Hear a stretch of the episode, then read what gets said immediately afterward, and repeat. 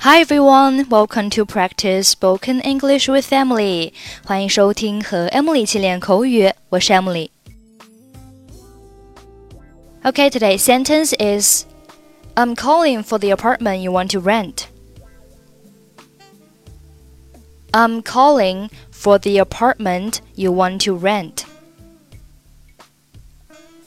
I'm calling for the apartment you want to rent. Apartment a P A R T M E N T 名词，表示公寓。Rent R E N T 动词，表示出租。所以，I'm calling for the apartment you want to rent，意思就是我打电话来是想了解一下您要出租的公寓。你好，请问是布朗先生吗 ？Hello, is this Mr. Brown? 是的，我是约翰·布朗。Yes, this is John Brown. 我打电话来是想了解一下您要出租的公寓，那间单间公寓还没租出去吧 ？I'm calling for the apartment you want to rent. Is the one bedroom apartment still available? 是的，还没有。它有浴室，但是没有阳台，没别的了。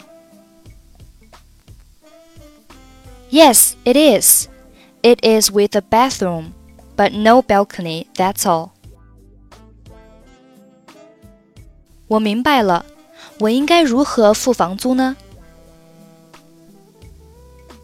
I see. How am I supposed to pay my rent? 房租一般是每个季度末交，还要付一个月的押金。As a rule, the rent is due at the end of each quarter, and one month deposit is necessary.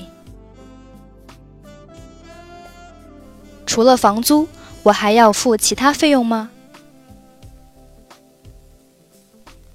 Apart from the rent, what else should I pay?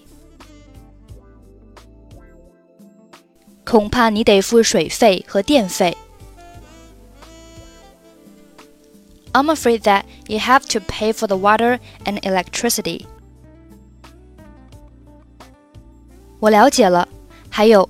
我希望在检查房子之后可以签一份租约。I got it.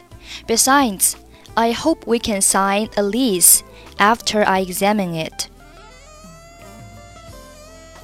没问题。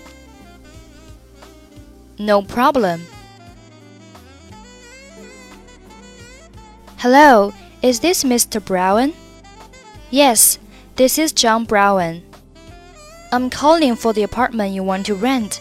Is a one bedroom apartment still available? Yes, it is. It is with a bathroom, but no balcony, that's all. I see. How am I supposed to pay my rent? As a rule, the rent is due at the end of each quarter, and one month deposit is necessary. Apart from the rent, what else should I pay? I'm afraid that you have to pay for the water and electricity. I got it. Besides, I hope we can sign a lease after I examine it.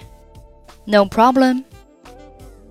Okay, that's it for today. 获取更多地道美语发音秘籍，欢迎关注微信公众号“英语主播 Emily”。I'm Emily. I'll see you next time. Bye bye.